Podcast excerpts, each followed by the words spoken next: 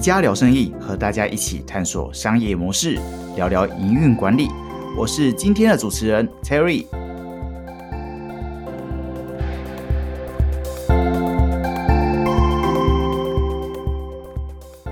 嗨，大家好，我是 Terry。房子是租来的，但生活不是。疫情之后，其实大家也是重新去思考，也非常的想念那个我们所谓可以人与人的交流这一块。今天我们非常荣幸邀请到公仔医生，大家知道他们叫九楼的协同创办人 Pan 来跟我们分享。诶，其实，在后疫情时代，co-living 这种共居是怎样的样子呢？Hello，Hello，谢谢 Terry 的邀请，我是九楼的 Pan。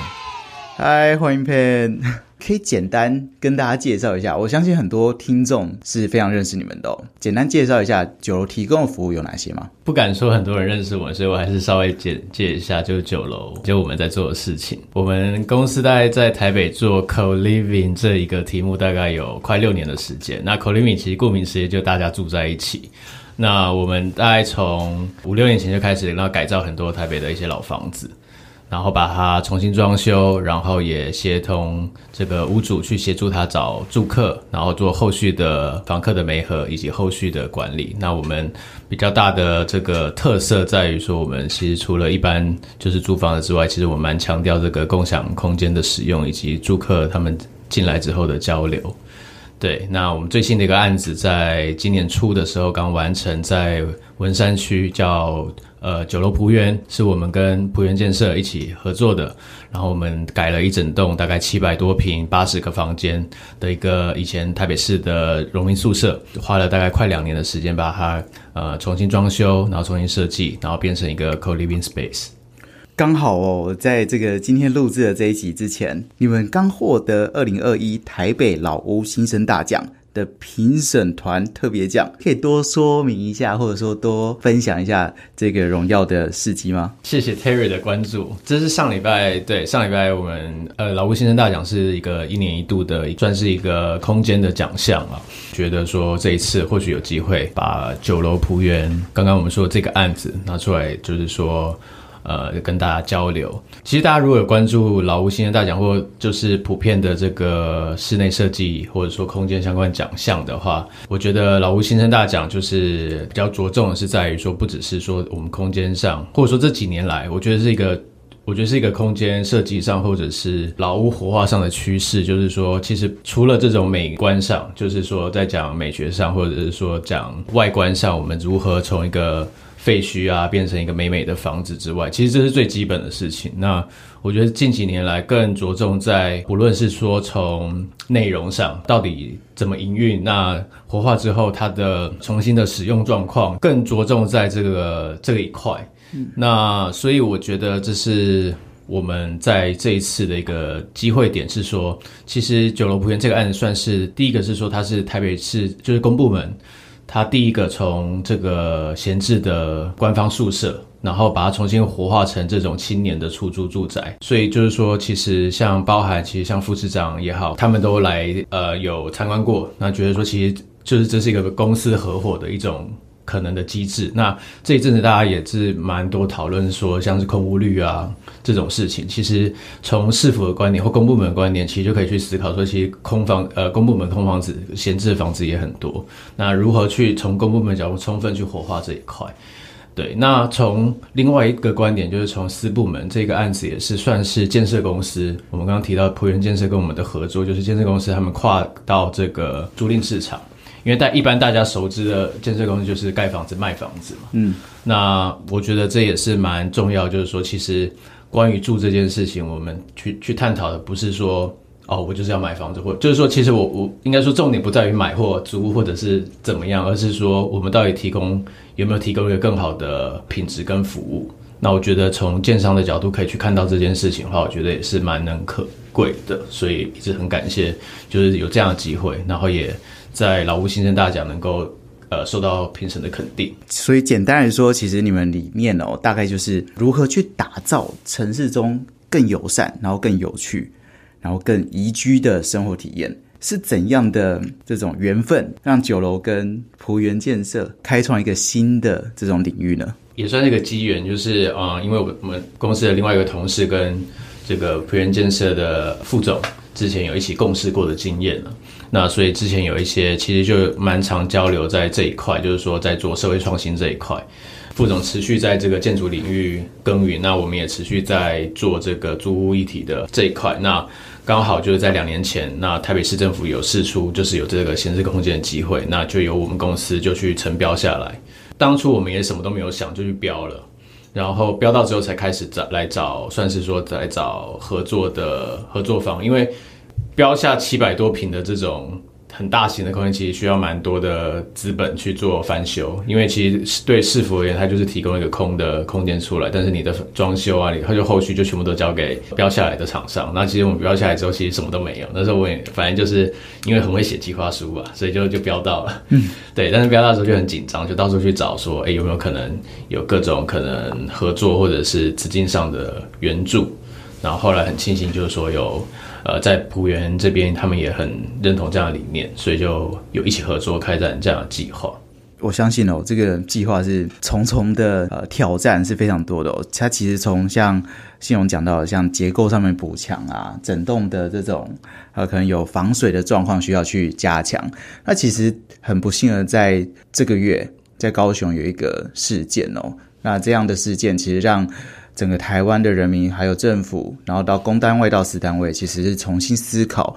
有这种老屋，我怎么去把它重整，然后甚至是活化它现有的空间？我是需要打掉重练吗？还是我可以用怎样的方式？那其实老屋的新生是现在大家很重视的议题哦。九楼怎么看未来的这种老屋新生的这种趋势呢？就是说，台湾的老房子很多，尤其台台北市，其实这个定义也蛮怪。就是其实，在台湾其实超过三十年就算老房子了。但是，当然台因为台北有这个地震上还有这样子的问题，所以也不得不去重视。未来上来讲，我觉得第一个还是要看它的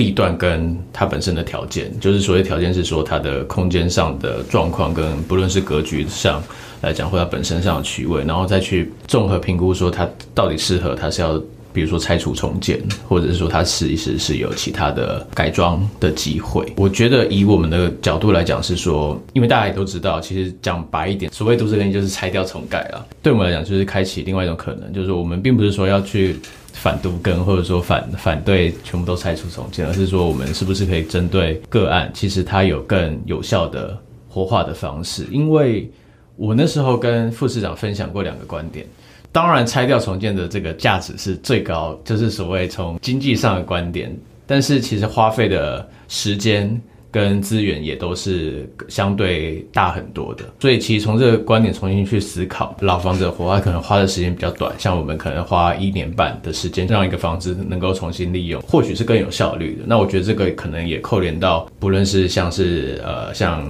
IKEA 在谈的循环经济这样的议题，就是说我们如何用现有资源。然后重新去把它，呃，做最好的利用。其实我个人也很好奇哦，其实酒楼它平均在里面住客的平均年龄大概是几岁？住客平均年龄大概是二十五到三十五了。那广一点，大概二十到四十，也有一些小少部分例外，就是我们现在现有的住客也是有六十几岁的。那甚至还有接待过七七十七十几岁的，那因为我们提供相对比较弹性的服务跟租约，像我们是最短一个月开始，所以有蛮多他可能是不论是短期的一些需求，他都可以选择这样子的产品。不过当然大众上来讲，还是所谓 co living 这件事情的话，尤其在目前的条件上来讲，比较多还是以呃这个都市的单身族群为主。那他们其实对租屋或者说对空间。自己生活上的空间上，他们是比较有倾向，哎，哪样的样貌，所以让他们会选择这样口力运的方式呢？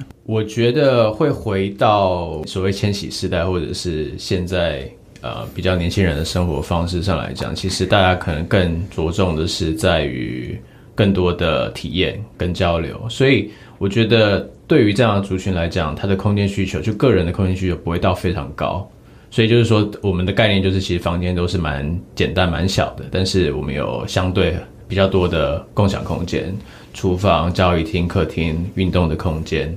等等的。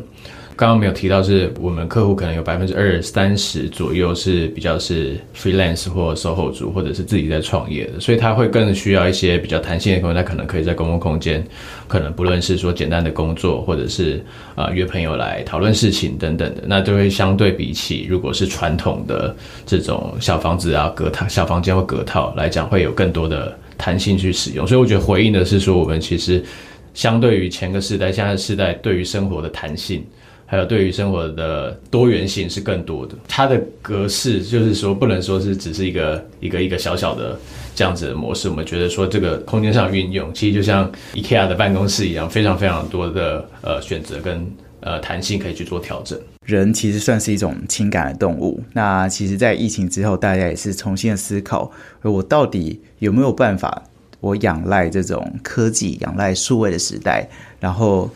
就有办法自己在自己的小套房里面，然后去做所有像日常的生活。Co living 哦，其实，在疫情之后，诶，酒楼是怎么看这件事？嗯，我们自己是蛮正向看待所谓后疫情或者是疫情对于空间所带来的改变。不论是我们观察到从办公空间上，或者是居住空间上来讲，我觉得我从我们室友上的租客上的 feedback 是说，其实相对于如果只是租传统的房子的话，或者说套房的话，可能一整天都关在这个房间里面。但是在疫情期间，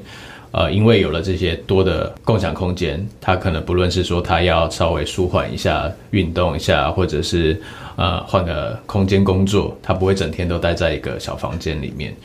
然后再加上，其实疫情之后，蛮多人是更弹性的在家工作，就是已经不是。说一定要进办公室，至少说我们身边很多新创也好，或者说一些公司也好，渐渐更开放的去规范工作这件事情。所以我觉得从工作上，它就影响到了很多层面，那就影响到可能你住宅上的配置。那也像身边很多朋友，他可能就推掉了健身房，然后他就在家在家就运动。所以，如果房间太小的话，就是这件事情就很难很难完成。但是如果房间，不论说你房间大一点，或者是说，其实你可以在家里面，在自己的生活空间里面，其实完成很多事情。所以我觉得这件事情，COVID 这件事情，其实是让我们重新去反思，说，诶，我们真的需要那么多东西吗？或者说，或者说这些东西是不是其实都可以在家里完成？如果如果我们的居住空间是有去配套到，或者说有去思考到这一块的话，嗯。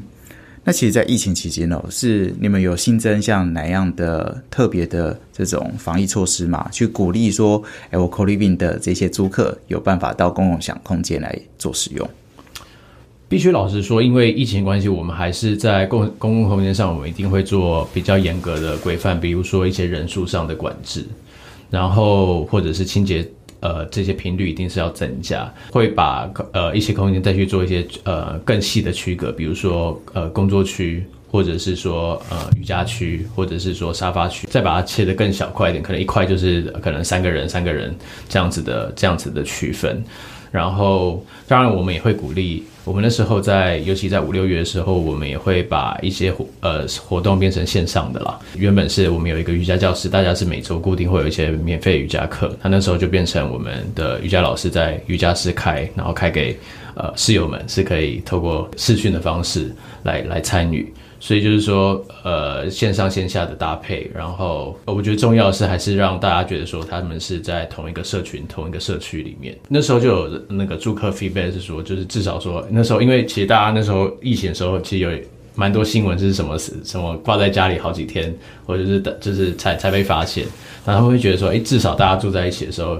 尤其在这种特别的时刻之后，还会有一种互相照应的这种感觉。那最后想来聊聊酒楼，你们在后疫情的时代之下，哎，你们有没有一些新的规划呢？除了呃，目前九楼铺源这个案子之外，我们目前也是在持续在跟不同的业主或者是呃建设公司去评估，就是在更多的基地看，呃，我们未来在更多拓点的这个可能性。所以目前的话，其实。Pipeline 上还是就是我们持续就是往前推进，那就是希望说就是这样的空间，我们就是希望说在在城市里面的居住可以有更多的选择性。那我们认为说 Co-living 这样的方式，其实从这几年开始已经变成大家基本上可能比较多人都已经知道这个概念了。那我们觉得其实下一步就是让这件事情如何更扩散，然后让更多人可以接触到这样子的空间跟服务。好，哦我们谢谢信荣。房子是租来的，但生活不是。我们今天非常感谢呃公仔医生的协同创办人 Pan 跟我们分享在后疫情时代我们在 co living 上面的趋势跟他们的想法。谢谢信荣，谢谢谢谢 Terry。